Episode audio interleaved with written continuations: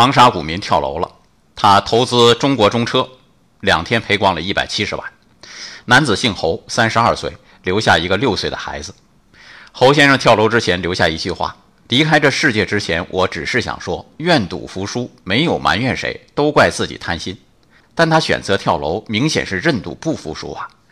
侯先生内心世界其实是相当美好的，本想给家人一个安逸的生活，谁想输掉了所有。别了，家人，我爱你们，我爱这个世界。内心这么充满热爱的人离开了世界，这个世界应该负起责任。侯先生说：“认赌服输，在我看，中国股市不如赌场。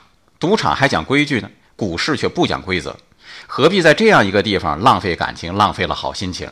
这也是我绝不炒股的原因。”如果你实在喜欢股市的刺激，那请做好认赌服输的准备，就把股市投资当做修炼就对了。爱生活，高能量。